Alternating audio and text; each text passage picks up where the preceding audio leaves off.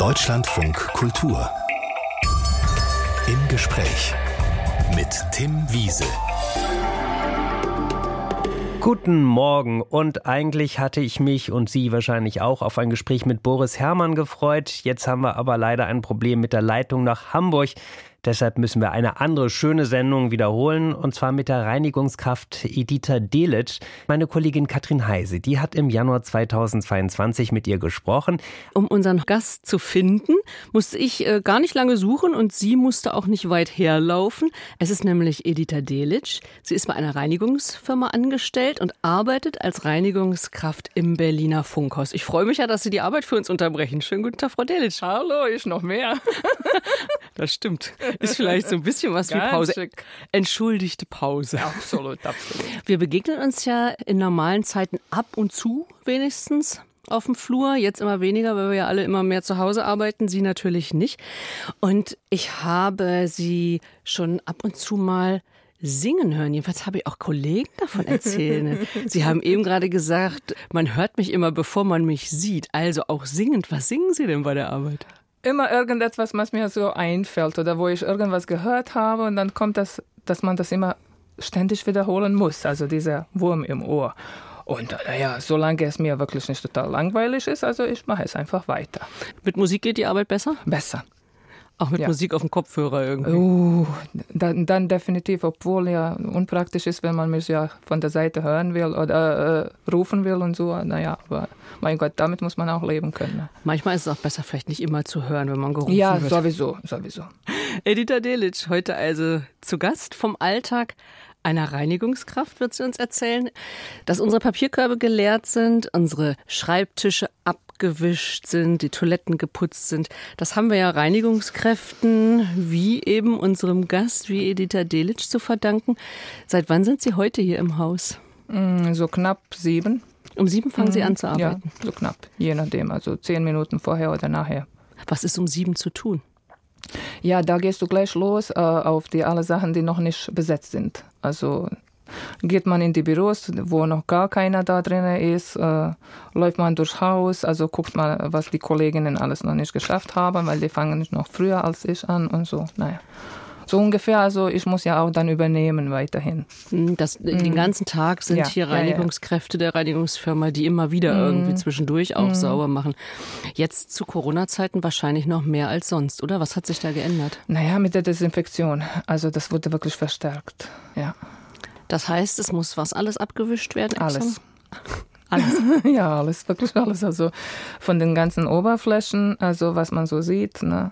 Wirklich, also egal, wo man jetzt mit der Hand rangehen würde, bitteschön mit dem Läppchen und schöne Chlormischung. Und deswegen riecht es immer so gut nach Schwimmbad. Ja, schöne Chlormischung ist so eine Geschmackssache, aber wenn man die. Schwimmbad-Assoziation hat, ist das natürlich schön. Das Dann stimmt. geht's besser, ne? Richtig. Wir sitzen ja jetzt hier in einem Studio, getrennt durch eine Scheibe, Mhm. aber Studios sind ja so eine Sache. Da sind ja wahnsinnig viele Regler und so weiter. Ja. Nur mit dem Swiffer gehen wir daran. Also das ist dieser Staubwedler und so. Und damit gehen wir dann an, an die Geräte so. Aber sonst nichts. Also nur die Tische, also mit dem Lappen, also feucht abwischen und so. Ist ja irgendwie sonst auch ein bisschen, hat man wahrscheinlich ein bisschen Respekt vor, oder? Muss man auch. Ja. Gut, in die Sendung gehen Sie ja nicht rein. Also von daher, Ab und zu mal, äh, naja, aber dann bin ich ganz, ganz leise. wir haben Sie jedenfalls noch nicht live auf Sendung gehört. Heute das erste Mal. Ja, ja, muss auch mal sein, ne? Genau. Und weil wir da nicht aussuchen konnten, wann Sie Zeit haben, haben wir das jetzt also vorher aufgezeichnet. Wann beginnt Ihr Tag? Der beginnt ja nicht erst um 7 Uhr morgens. Etwas früher, sagen wir so um halb sechs, ja. Um halb da sechs. muss man schon aufstehen, mit aller Ruhe Kaffee trinken, Pläne machen für den Tag, so im Kopf und dann geht man los. Sie haben einen Sohn, den Sie mit Frühstück versorgen. Das auch noch natürlich vorher. Naja, nicht so ganz mit Frühstück, der ist ja Gott sei Dank jetzt schon 13 und äh, ja, das kann er schon alles alleine machen. Oh ja. Aber wecken und wirklich sicher sein, dass er aufgestanden ist und dass er nicht sich nochmals umgedreht hat und nur noch eine Minute, die dann wieder mal eine Stunde wird und so. Also das heißt äh, nicht, dass Sie von der Arbeitszeit noch äh, telefonisch kontrollieren müssen oder so. Muss also man ab und zu. Muss man ab und zu auch. Das kommt dazu. Das ist ja normal. Sie sind jeden Tag hier im Funkhaus und arbeiten Vollzeit. Ja. Also acht Stunden heißt das. Siebeneinhalb insgesamt. Ja. Sie sind angestellt bei einer großen Reinigungsfirma. Mhm. Ein Kunde ist eben Deutschlandradio. Ja. Und Sie sind für die Firma nur hier im Haus oder auch noch woanders? Ich hatte Glück, dass ich wirklich nur hier im Haus bin. Das ist ein Glück, weil man sonst während der Arbeitszeit noch hin und her fahren muss. Ja, sonst haben meine Kollegen meistens mehrere Objekte, die sie versorgen müssen. Also und wie ist das mit der Fahrzeit? Fahrzeiten dazwischen, also so wie ich das kenne, werden nicht berechnet. Das ist quasi Privatvergnügen. Mhm. Ja, ja. Also das ist wie durch die Sauberhand, also denke ich mir, stellen sich manche vor. Also die Putzi ist mal da und dann auf einmal zehn Kilometer weiter ist sie auch da erschienen und dann wieder mal irgendwo und naja diese unrealistische Vorstellung. Also haben Sie insofern Glück, dass Sie an einem Arbeitsplatz hier für die Reinigungsfirma tätig sind? Ich definitiv. Ist das eine schwere Arbeit? Für mich nicht. Also bin ich dabei schon jahrelang und äh, ich kann mich da gut einleben. Und solange es noch so richtig bunt ist und naja, das macht mir auch so, kann man schon sagen, Spaß, obwohl vielleicht man das sich nicht so vorstellen kann, aber mhm. ja. Was heißt bunt, dass das überhaupt noch Leben ist, dass man Leute trifft, dass man verschiedene ja, Sachen macht? Und vor allem, also wenn man in einem Haus noch gesehen wird als Mensch und nicht, dass man so jetzt so dieses Gefühl hat, oh je, du bist ja nur die Luft für die Leute, weil mhm. solche Objekte kennen wir auch. Ja, wo, wo man gar nicht so bemerkt wird. Oder wo man sich versucht, unsichtbar zu machen. Nee, man muss es gar nicht mal versuchen, sondern von der anderen Seite kommt auch nichts entgegen. Mhm. Also ja. das heißt, Sie haben auch das Gefühl, die Arbeit wird auch gar nicht gewertschätzt, Sie als Person gar nicht gewertschätzt. Sehr oft, mhm. ja. Trauen Sie sich sowas anzusprechen? Ich als Person ja. Ich denke mir, dass bei mir nicht so problematisch ist, also Leute darauf anzusprechen, es wäre. Ja. Also wenn jemand durch Sie durchguckt, dann sagen Sie durchaus schon mal ja. schönen guten Tag. Ja, deswegen mache ich mich auch so laut. Also ist ja nicht alles ohne Grund. Mhm. Ja. Sie kommen dann so gegen Nachmittag nach Hause und das heißt, dann haben Sie Zeit für, für Ihren Sohn. Ja, ein paar Stunden Zeit, ja. Und der freut sich, dass die Mutter die Hausaufgaben uh. kontrolliert, oder? Ja, der fragt aber immer ganz schön aufgeregt: Oh Mama, Mama, vergiss mal nicht, auf deine andere Arbeit gehen zu müssen. Ich glaube, damit er mal Ruhe hat von mir. Das kann auch sein. Also ist er froh, wenn die Uhr soweit ist? Oho. Weil Sie haben gerade gesagt, auf die andere Arbeit. Sie haben einen ja. zweiten Job. Ja, ja, genau, Nebenbeschäftigung. Was machen Sie da? Auch Reinigung. Das heißt, Sie sind tatsächlich in einem Vollzeitjob. Mhm. Die Reinigungsfirma, die hier fürs Deutschlandradio arbeitet, zahlt Tariflohn. Mhm.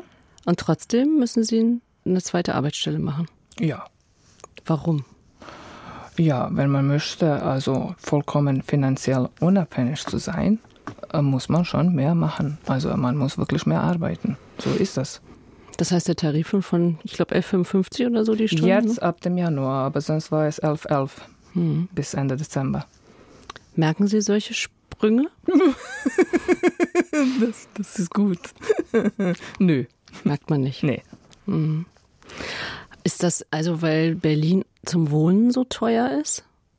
Ja, Wohnen ist wirklich in diese ganzen letzten Jahre ganz extrem geworden. Also mit Verteuerungsrate, das ist ja ab, so in die Höhe geschossen, dass es also aber nicht nur für die Reinigungsleute oder so, sondern absolut für alle. Ich höre das von jeder Ecke und Kante. Also kommt diese Klage über diese Wohnkosten und mhm. naja.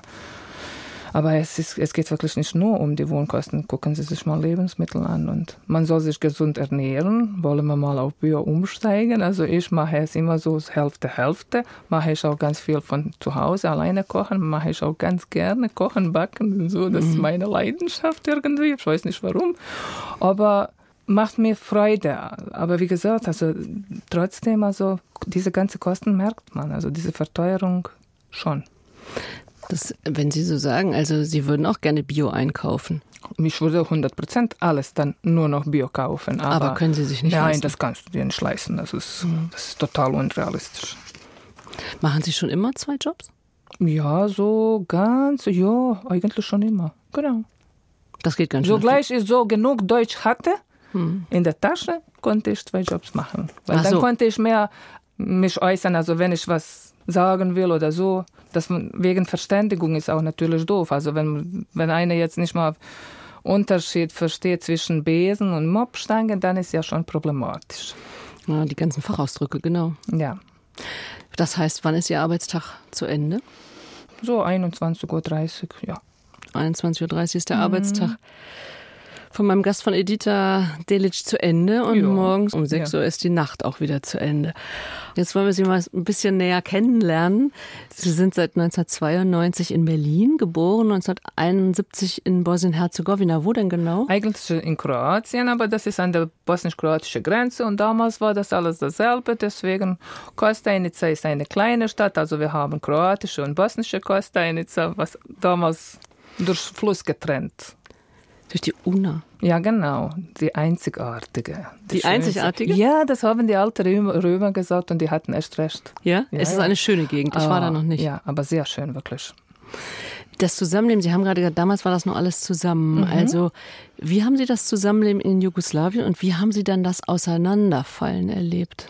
Zusammenleben damals war zum Beispiel, dass man echt nachts oder abends oder wie auch immer, wenn du schlafen gegangen warst, die Häuser waren nicht abgeschlossen. Mhm. So war dieses Zusammenleben. Also das ist erstmal diese Enge, dass man so ein Vertrauen ja. auch zueinander ja, ja, hatte. Und ich habe noch gar nicht gehört, also wie christlich, muslimisch, kroatisch. Wir haben, gemischt, wir haben alle, alle, alle Sachen gemischt gehabt. Wir hatten auch sogar eine jüdische kleine Gemeinschaft, also zwei Familien oder so waren da. Aber für unsere ganz kleine Stadt, das war ganz top, äh, weil wir hatten alles. Und 91 war damit Schluss. Ja, ja, das war erstmal in Kroatien angefangen, also eigentlich in Slowenien erstmal, ne? Und dann ist das ganze Feuer zu Kroatien rübergegangen und naja, und weil wie, haben, es, wie haben Sie das erlebt, dieses Feuer, wie Sie es nennen? Also man hat das zwar gesehen, aber hat man gar nicht geglaubt, dass irgendwelche Leute jetzt auf einmal mit Waffen laufen und, und dann ging es immer schlimmer und schlimmer. Also kamen mehr und mehr Soldaten, sogar damals aus Serbien haben wir welche gekriegt, so ganze Menge, vielleicht so 10.000. Ja, das waren alles so Reservisten, die weiterhin nach Richtung Zagreb gefahren sind, zu diesen Kriegslinien, also Gefechtslinien oder wie man so nennt. Da waren Sie gerade 20, ne? Ja, ungefähr, ja. Und Sie haben, Sie haben Sie Kontakt gehabt mit denen? Also, weil Sie jetzt, das klang eben auch so, als ob Sie sich lieber von Dingen so ein eigenes Bild machen, als dass Sie einer Propaganda aufsitzen. Ja, äh, man hat immer versucht, äh, von ganz vielen Seiten alles zu hören, alles mhm. aufzusaugen. Also diese ganze Geschichten, damit man äh, von dem Ganzen so ein bisschen an die Wahrheit vielleicht noch rankommt oder dass man mit Leuten redet. Also ich finde immer ganz wichtig ist zu reden. Und wir haben uns auch getraut, mit mit Soldaten da zu reden, die eigentlich aus Serbien kamen. Die waren wirklich ganz, ganz viele noch besoffen, weil das hat Leuten selbst auch Mut gegeben, wenn die nicht so ganz beim Sinnen sind. Ja, aber die Geschichten, ihre Geschichten waren auch traurig, weil die waren auch gezwungen, hm. da sich als Freiwillige unter Anführungszeichen zu melden. Das heißt, Sie haben anfangs da tatsächlich noch alle Seiten verstehen wollen und können. Mussten Sie sich als Muslima, mussten Sie sich irgendwie zuordnen? Mussten Sie sich bekennen? Mussten Sie sagen, so, also ich gehöre jetzt dazu und die anderen? Man muss sich nicht bekennen, also das ist ja Auch Quatsch. damals nicht? Nee. Haben also, sie nicht gemacht. Aber man war angeguckt, also mhm. zum Beispiel von den Leuten, die wussten, was du bist, äh, obwohl man das jetzt nicht so ausgelebt hatte. Ich denke mir, ich bin jetzt ja nicht mal klassisch in gar keinem Sinne. Aber wenn man jetzt weiß schon, wie deine Eltern heißen oder was du eigentlich bist, also dann wirst du schon anders. Ja, also meine Schulfreunde, manche haben die Straßenseite auf einmal gewechselt und so. Das, ja, das war so irgendwie immer so ein Schlag. Traurig. Ja. Sehr enttäuschend. Ja, so, sogar sehr. Als Sie dann nach Berlin gekommen sind, war das aber keine Flucht, ne? Als nee, also ich war hier eingeladen zum Besuch, weil äh, wir haben diese ganzen Kriegsgeschehnisse, die damals in Kroatien waren, die waren auch bei uns, weil diese Granaten, die da gefallen sind, die sind auch bei uns gelandet teilweise. Und äh, dann waren Kämpfe zu Ende ja, meine Freundin, die hier war, also meine Schulfreundin, die hat mich eingeladen hier zu Besuch, sagt sie, komm ein paar Tage hier, damit du deine Ruhe hast, mhm. damit du richtig Abstand hast von allem und so. Dann habe ich gedacht, Mann, sollte ich, sollte ich nicht, weil irgendwie war diese Situation unten für mich total und immer noch, ja, mhm. und immer noch irgendwie überraschend und immer noch nicht realistisch. Also man konnte das, wie gesagt, nicht akzeptieren, dass das wirklich mhm. so ist. Dass, ja. Und äh, meine Mama hat dann gesagt, na, du solltest doch gehen. Äh, wieso denn nicht? Mach mal so. Gönn dir Urlaub. Ja, mhm. ja. Sie waren damals junge Mutter. Sie hatten genau, einen kleinen Sohn. Genau, da war der gerade mal zwei Jahre alt geworden.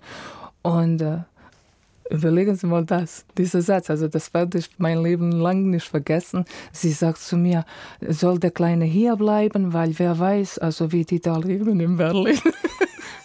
Wenn ich jetzt so daran denke, das ist ja na klar, mhm. aber das war wirklich so. Wir dachten, wir haben es so gut und alle anderen, wer weiß, wie die da eben es haben. Und also der Kleine hat es hier, hier besser, mach du Urlaub in der Großstadt Berlin. Ja, ungefähr ja, weil du ah. weißt ja nicht, wir kennen, also das ist ja eben meine Schulfreundin und so alles, aber wir wissen nicht, wie sie lebt, wie sie mit ihrer Familie hier klarkommt und na, ob sie noch genug zu essen haben oder so, woher soll man wissen? Nur man hat gearbeitet, wir wussten nicht, was heißt damals Gehalt zu haben bei Siemens und sowas. Ja. Okay, und dann sind Sie gefahren. Dann haben ja. Sie sich ein paar schöne Tage in Berlin gemacht. Ja. Also und dann kam alles anders, weil dann. Vier Tage circa später, also ja, dann, dann kamen die, die ganzen Zugangswege waren äh, gesperrt, äh, Brücken waren zerstört. Also Weg nach Bosnien war auf einmal, aber wirklich mit einem Schlag, alles war weg. Also du konntest nicht mehr zurück. Das war. Sie konnten vor allem nicht ja, zurück. Ich nicht. Und Ihr Sohn war da. Ja. Was heißt das oder was hieß das? Das musste man erst mal schlucken können. Äh, nicht mehr schlafen können. Ja. Hm. Ich meine, ich kann mich als Außenstehender noch erinnern, wie sich die Nachrichten überschlugen ja, damals. Ja. Sie haben dann in Berlin wahrscheinlich die ganze Zeit vom Radio oder vom Telefon gesessen und. Wir haben nach irgendeine Nachricht gewartet. Also da kam ein Konvoi mit Flüchtlingen, gerade auch hat diese mehrere kleine Städte erfasst an dem, an dem Fluss. Mhm. Und ich weiß jetzt nicht, das waren so ein paar tausend. Die kamen, glaube ich, erstmal nach Karlovac und dann Zagreb und dann die waren nach Deutschland eingeladen, weil Deutschland hat damals Grenzen offen gelassen für Flüchtlinge, ne? gerade wegen dieser Sache. Und meine Mama hat mir dann Nachricht geschickt über die Leute, also dass sie bei dem nächsten Konvoi, es war vereinbart, dass ein zweiter noch kommt. Und da wollte sie mit? Ja, sie wollte mit, mit Familie, weil wir, ich hatte da noch Schwester mit ihrem Mann, Kinder. Na, meine Mama konnte nicht ihre, meine, Schwester da lassen mit, naja, das mhm. ihre Enkelkinder, weil wir alle so, das, das ist immer dieses Problem, einer zieht den anderen entweder nach oben oder nach unten. Ja. Und äh, wenn der eine nicht geht, dann kann die andere nicht ja. gehen und so und so bleiben ja, am Ende so alle. bleibt man wirklich mhm. und ja und ich habe gewartet und da ist aber nichts passiert mit zweiter Konvoi und diese Angst, was passiert, wenn die aber auch kommen, weil dieser erste, der war geschmissen, teilweise haben die Leute verteilt nach Halle, nach Hanau und so, mhm. Bielefeld, glaube ich, also ungefähr so. Boah, und du hast geguckt, was passiert aber mit mir, dann werden die mich nicht dazu geben, also zu meiner Familie, dass diese Familienzusammenführung nicht klappt. Deswegen habe ich mich entschieden, nach unten zu gehen. Also wieder zurück? Ja. Also in die komplett andere Richtung als alle Flüchtlinge? Ja, das war nicht leicht. Wie weit sind Sie gekommen? Bis nach Sisak. Das ist wie weit von Ihrer Heimat äh, entfernt? Vielleicht so 40, 50 Kilometer. Und dann ging es nicht weiter? Ja. Hm. Der Mann an der Grenze und der Zollbeamte hat mich noch gefragt, ob ich in dem richtigen Bus sitze, hat gesagt, alle deine Leute fahren in der Richtung und wieso du Gegenrichtung? Ich sage, ja, alles, was ich habe, ist da unten. Hm. Ja, und dann musstest du unten warten und hast du gehofft, also, dass die vielleicht doch rauskommen. Ging nicht, weil die haben dann damals entschieden, also besser ist Leute, also Zivilbevölkerung, sollte man doch da behalten, weil die waren auch Schutzschild, weil wir an der Grenze sind. Ne? Ja, dann ist ja nicht gut, wenn du alle gehen lässt. Ja, weil dann ja. könnte man ja. dort bombardieren. Genau. Mhm. Also ist Ihre Mutter und Ihr Sohn dort geblieben genau. und die andere Verwandtschaft. Ja. Hatten Sie Nachricht von denen? Also was haben die denn gesagt? Was hat Ihre Mutter gesagt, dass Sie nur, kommen wollten? Nur über Rotes Kreuz. Das waren diese offenen Briefe. Also da hast du so ein ganz offenes Stück Papier gekriegt und da das stand, jeder lesen konnte. Ja, ja. Und da stand immer alles da, wie schön alles ist und man sich gar keine Sorgen machen soll. Aber sie konnte mir unter Zeilen so Hinweis geben, dass ich doch wieder zurückgehen soll, da von wo ich komme, also nach hier. Das heißt, Berlin. Sie mussten so zwischen den Zeilen lesen, dass ja. Ihre Mutter Ihnen sagte, ja. komm auf keinen Fall. Ja, und nicht nur komm, weil ich habe versucht, also keiner wollte mich schmuggeln nach unten, weil die haben gesagt, du weißt ja gar nicht, was da unten alles passiert und unsere Köpfe wären auch so in Gefahr. Es geht ja nicht. Ja. Während Sohn und Mutter im Kriegsgebiet in Bosnien-Herzegowina leben mussten, hat unser Gasteditor Delic versucht, hier in Berlin Fuß zu fassen. Vier Jahre später Also irgendwie 95 haben Sie 96 ihren, sogar, ja. 96 96. haben ja. Sie Sohn und Mutter wieder gesehen. Ja. Wie war das denn? Ja, da, da, hast du, da hast du gedacht, du träumst erstmal. Du hast ganze Zeit auf dem Weg nach unten gedacht, du träumst. Ja, das war wie auf Wolken, aber du wusstest, du konntest jedes Mal, jedes Mal, also je- Aufwachen. jeder Moment, also entweder aufwachen oder runterfallen von dieser Wolke. Das war so, ja. ja. Ihr Sohn hat Sie natürlich nicht mehr gekannt. Ja. Äh, Also immer so durch, durch ihre Geschichten, durch, äh, durch Mama, aber sonst, ja. Ja, das war schon nicht mehr mein Kind, das war aber, wie gesagt, das war, Ein siebenjähriger kleiner Junge. ja, äh, ja. Daran muss man sich erstmal wirklich gewöhnen. Und da konnten Sie ihn dann ja auch noch nicht zu sich nehmen. Tatsächlich zusammengezogen Ja. oder zusammenleben tun Sie wieder seit 2001. Weil man muss bestimmte Voraussetzungen erfüllen, wenn man Familienzusammenleben beantragt hat. Also es geht ja nicht, du musst ja Wohnung haben, Arbeit, äh, muss ähm, viel Lebensunterhalt selbst aufkommen und so, ja. Nicht nur für dich, sondern auch für das Kind, klar. Hat Ihr Sohn Mama zu Ihnen gesagt oder waren Sie sowas wie eine große Schwester? Äh, Mama nur erste Zeit und wirklich, also später nur mit dem Namen. Also ja, wir haben eine super, Gott sei Dank, eine gute Beziehung. Also, aber das ist mehr so diese Kumpelartige oder Bruder-Schwester. Also so, ja. Mussten Sie ihm mal erklären, warum er nicht bei Ihnen gelebt Er hat? wusste das. Er wusste er das. wusste das, ja. Und war auch nie ein Vorwurf oder Absolut sowas. nicht. Weil, äh, ich habe auch während des Kriegs versucht, die ganze Zeit also die Papiere zu organisieren für alle und ja, aber alles nicht gefruchtet. Wie war denn eigentlich Ihr Aufenthalt hier? Sie hatten doch hier auch erstmal gar keinen gesicherten Aufenthalt Genau, also damals alle, die, die gekommen waren, das waren Kriegsflüchtlinge, haben Duldung gekriegt. Und dann derjenige, der gearbeitet hat, der Glück hatte, dass dich eine Firma nimmt mit der Duldung, weil Duldung ist immer, Kann jederzeit. ja, ich enden. dulde dich nur. Und äh, wenn du gearbeitet hast, dann ist das weiter gestiegen zur Aufenthaltsbefugnis und von da konnte man langsam in Richtung richtiger Aufenthalt gehen, wenn man Glück hatte. Und auch richtige mal. Arbeit. Ja, ja. Also ich kann es mir einfach nicht Ja. vorstellen, also hier noch nicht angekommen zu sein, dann in diesen ganzen Schwierigkeiten, was das eigene Überleben hier angeht, Sprache und so weiter etc. Ja, und dann eben diese fürchterliche Belastung mit Ja. dem, was in der Heimat passiert. Ja. Wer hat Ihnen dabei geholfen? Also was hat geholfen? Lesen. Lesen. Mhm. Was denn lesen? Alles. Sogleich ich Deutsch konnte, einigermaßen. Also ich habe zum Beispiel BZ gelesen als Teil von Westberlin Mhm, und Berliner Kurier als Teil von Ostberlin. viel, viel reden mit allen, egal. Aber das bringt einem was, weil äh, du, du, du, du wirst diese Last los. Also es wird leichter rauszulassen. Jetzt sind sich in Berlin ja sehr viele Menschen aus Ex-Jugoslawien begegnet. Und zwar aller Teile. Ja, Wie war das denn? für mich immer. Also wie wenn du siehst, jemandem äh, total, äh, wie wenn du mit diesen Leuten alle intim bist. Ob du die, oh, aber Ja? du, du siehst die wirklich am ersten Tag, aber ich konnte die alle umarmen. Also Da gab es keine Feinde? Äh, ich mag nur nicht diese Nationalisten, also egal von welcher Seite die kommen, also die machen sowieso immer alles kaputt. Aber sonst, also ganz normale Menschen, also das sind nur Opfer.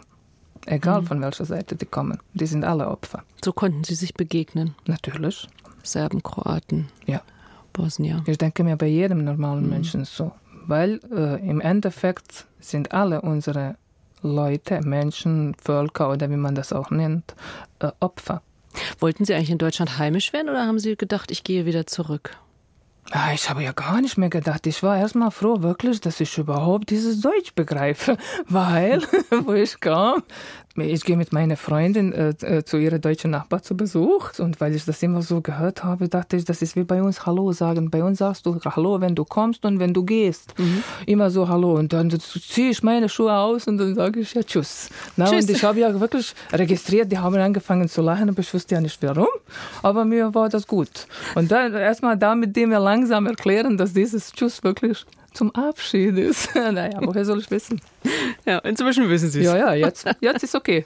Aber es ist ja tatsächlich auch eine nette Geschichte.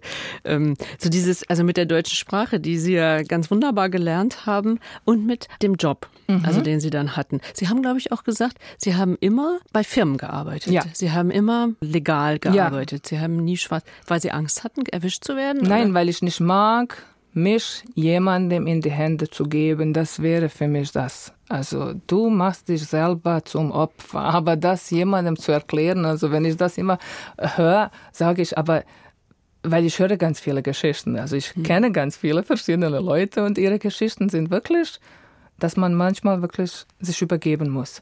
Äh, aber ich sage, du machst so ausgeliefert selbst. sind. Ja, mhm. du bist ausgeliefert, aber du hast auch selber dabei was beigetragen.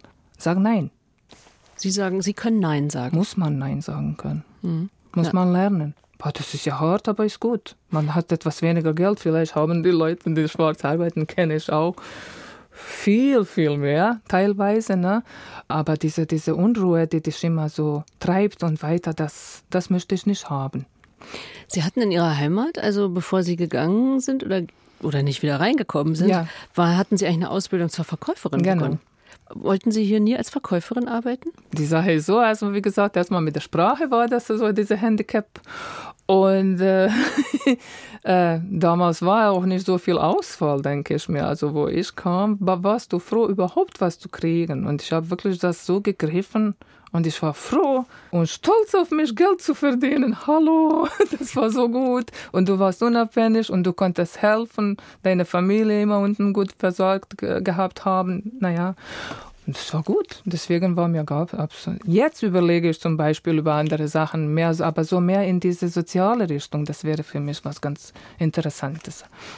Edita Delic lebt jetzt seit 30 Jahren oder schon über 30 Jahre Fast hier in Berlin. Jahre, Fast 30 ja, Jahre, ja, genau. Ja, zwei Man hat aufgehört zu zählen. Sie haben ähm, vorhin mal gesagt, also äh, ich arbeite als Reinigungskraft und ähm, bin stolz darauf, mein eigenes Geld zu haben. Ja. Sie haben, glaube ich, nie, obwohl wir darüber gesprochen haben, dass es trotz Tarif zu wenig ist, um in Berlin zu leben, haben Sie, denken Sie daran, sowas wie Aufstockungsgeld zu nehmen oder haben Sie jemals ähm, im Amt um Unterstützung gebeten? Ich musste äh, einmal um Unterstützung bitten. Äh, da war der Kleine, ich glaube, sechs oder acht Monate alt, äh, weil mein Erziehungsgeld hat nicht mehr dazu gereicht. Ne? Oh, und dann war ich beim Jobcenter und die haben mir erstmal da so Fragen gestellt und wo ich vorher war bei Jobcenter und da habe ich gesagt, nein, nirgendwo, da musste man erstmal beweisen, dass man wirklich nirgendwo war. Das war mir sowas von abstoßend. Ja. Also man hat ihnen nicht geglaubt, dass sie sich immer alleine versorgt haben ja. bis dahin. Mhm. Und die Situation, die wollen sie halt nicht. Das möchte ich wirklich nicht. Mhm. Also ich finde, diese, so als System ist das sehr gut für die Leute, die wirklich nicht können, die wirklich nicht genug haben und sollte aber nur für solche Menschen auch mhm. gerade stehen und bereit, immer bereit sein, mhm. die Hilfe brauchen. Das heißt ja, Sie leben mit wenig Geld. Sie haben inzwischen noch zwei Kinder mehr. Sie haben drei mhm. Kinder, fast ja. erwachsen ja. alle, ne, bis auf den 13-Jährigen. Ja. Ähm, Sie leben auch in Partnerschaft. Ja. Aber halt mit wenig Geld. Ja. Was würden Sie sich gerne mal leisten, was Sie sich nicht leisten können? Äh, ich habe mir nie überlegt, also was ich mir jetzt noch leisten würde wollen, weil ich, ich bin äh, so aufgewachsen, auch mit dem zufrieden zu sein, was man hat. Bei uns gibt es dieses Sprichwort, man kann sich mit der Decke nur so lang ziehen, also so, solange die Decke ist. Ja. Und jetzt irgendwie ein Fan von Autos und sowas bin ich sowieso nichts. Also, dass ich jetzt sage, oh, ich träume von einem Auto oder Weltreise oder so nicht so unbedingt. Also wir haben so viel Schönheit äh, auch um uns herum. Muss man nur ein bisschen gucken. Aber so für Kinder ist das ja manchmal ganz schön schwer, für die ne, Kinder oder? ist das schwer, ja. Also so Klassenfahrten oder, oder besondere Sachen, das ist wahrscheinlich dann immer sehr knapp. Absolut, absolut. Also besonders anfangs damals, also wo, wo ich äh, meinen Sohn geholt habe, also ich konnte wirklich nicht in die Kla äh, überhaupt denken an die Klassenfahrt, weil ich konnte das nicht leisten. Wie haben Sie ihm das erklärt? Ich habe ihm gesagt, also dafür gibt es nicht Geld genug. Was hat er dann gesagt? Naja, er war enttäuscht, aber er musste das akzeptieren. Und ich wollte keine Hilfe holen jetzt äh, für sowas. Aber Sie sagen ja auch, also ich bin jemand, die kämpft. Also Sie ja. sagen, ich, bin, ich sage nein, ich kämpfe. Also Sie kämpfen auch für mehr Lohn. Ja, wieso mhm. denn nicht? Da muss man laut sein. Ja, und sogar sehr. Im schlimmsten Fall kann man nur eine Absage kriegen, oder? Mhm. Mehr kann man nicht. Also, aber man kann wenigstens versuchen. Und das Leuten wirklich sagen, hallo, versuch mal. Weil es heißt ja nicht, man ist ja faul, man geht ja nicht arbeiten und äh, jammert man herum, ganzen Tag lang. Nein, Leute gehen schon, machen schon, geben alles, was sie können. Und trotzdem haben die nicht genug. Mhm. Und das ist jetzt heißt, das heißt jetzt nicht, ja, ich habe jetzt nicht genug, weil ich, was weiß ich, ein Diamant brauche unbedingt oder irgendwas, sondern wirklich für diese ganz normale Sachen, tagtäglich, was man so braucht. Ne? Trotzdem sagen Sie ja, die Arbeit, also habe ich vorhin noch im ja, Ohr, ja. haben Sie gesagt, die Arbeit macht mir Spaß. Ja. Was macht denn Spaß am Putzen? Am Pu ja, man kann immer, ja, wie man so sieht, weil bei mir ist so richtig bunt hier. Eben, also ich habe nicht nur eine Aufgabe, sondern ganz viele Aufgaben. Ich bin heute zum Beispiel beschäftigt mit einer Poliermaschine und dann sehe ich den Flur, ach Gott, der glänzt so gut. Das hast du geschafft. Ist mir sowas von egal, dass es morgen wieder tausend Spuren gibt, gibt auf diesem Flur, aber den hast du gerade mal jetzt im Moment zum Glänzen gebracht. Das ist gute Leistung, mein Gott, wieso denn nicht? Ja, Hauptsache, wir wird auch ja. anerkannt von, von uns, die wir darüber ja. latschen. Ja. Das dann entschuldigen. Aber pflegen kann man ja machen. nicht und deswegen ist auch okay. Sagen Sie, wenn das Geld so knapp ist, können Sie denn regelmäßig nach Bosnien-Herzegowina reisen? Doch, weil man fährt nach Hause. Also man hat mhm. keine größeren Ausgaben, also das geht. Also Verwandtschaft ist auch noch dort? Ja. Und was ist das für Sie? wenn Sie zu Hause sind? Also ich sage jetzt einfach so zu Hause, ja. wenn Sie in Bosnien sind. Ja, also das ist immer schön. Also, weil ich habe diese schönen Erlebnisse auch gehabt und ich sage, also mir reicht es, wenn ich schon den Garten mir angucke oder äh, diese Rosen, was Mama damals gepflanzt hat und und und. Also mir ist schon sowas genug. Oder an den Fluss gehe, also das ist auch so, also man kann diese Batterien richtig wieder mal voll aufladen. Ne? Mhm. Aber auch wenn ich hier komme, also da, wenn du diese Wohnungstür aufgemacht hast und du sagst, Gott sei Dank bin ich jetzt auch nach Hause gekommen, obwohl es unten auch, Gott sei Dank, hast du es geschafft, nach Hause zu kommen. Aber mhm. ich bin auch froh, wenn ich wieder da bin. Sie also haben, hier. Sie haben eben gesagt, äh, Batterien aufladen. Ja. Ich habe mich das schon gefragt bei zwei Jobs und den mhm. Arbeitstag haben wir ja noch im ja. Hinterkopf. Wo, woraus schöpfen Sie Kraft? Von diesem guten Gedanken. Man muss sich immer wirklich gute Gedanken machen. Man muss sich äh, versuchen, äh, alles, was so, was man so, man, man kriegt so viel Schlechtes mit. Und insbesondere ich, weil ich versuche also ich interessiere mich ganz Zeit für Situationen unten und und und und dann vergiftet das einem. Mhm. Und du musst, brauchst du jeden Tag wieder auf neue diese Entgiftungskur.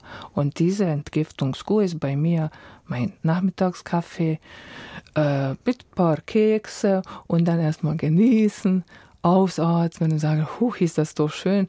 Und immer noch dankbar zu sein, dass du das hast, weil es weil ich es erlebt habe, wie es so ist, wenn du das nicht hast.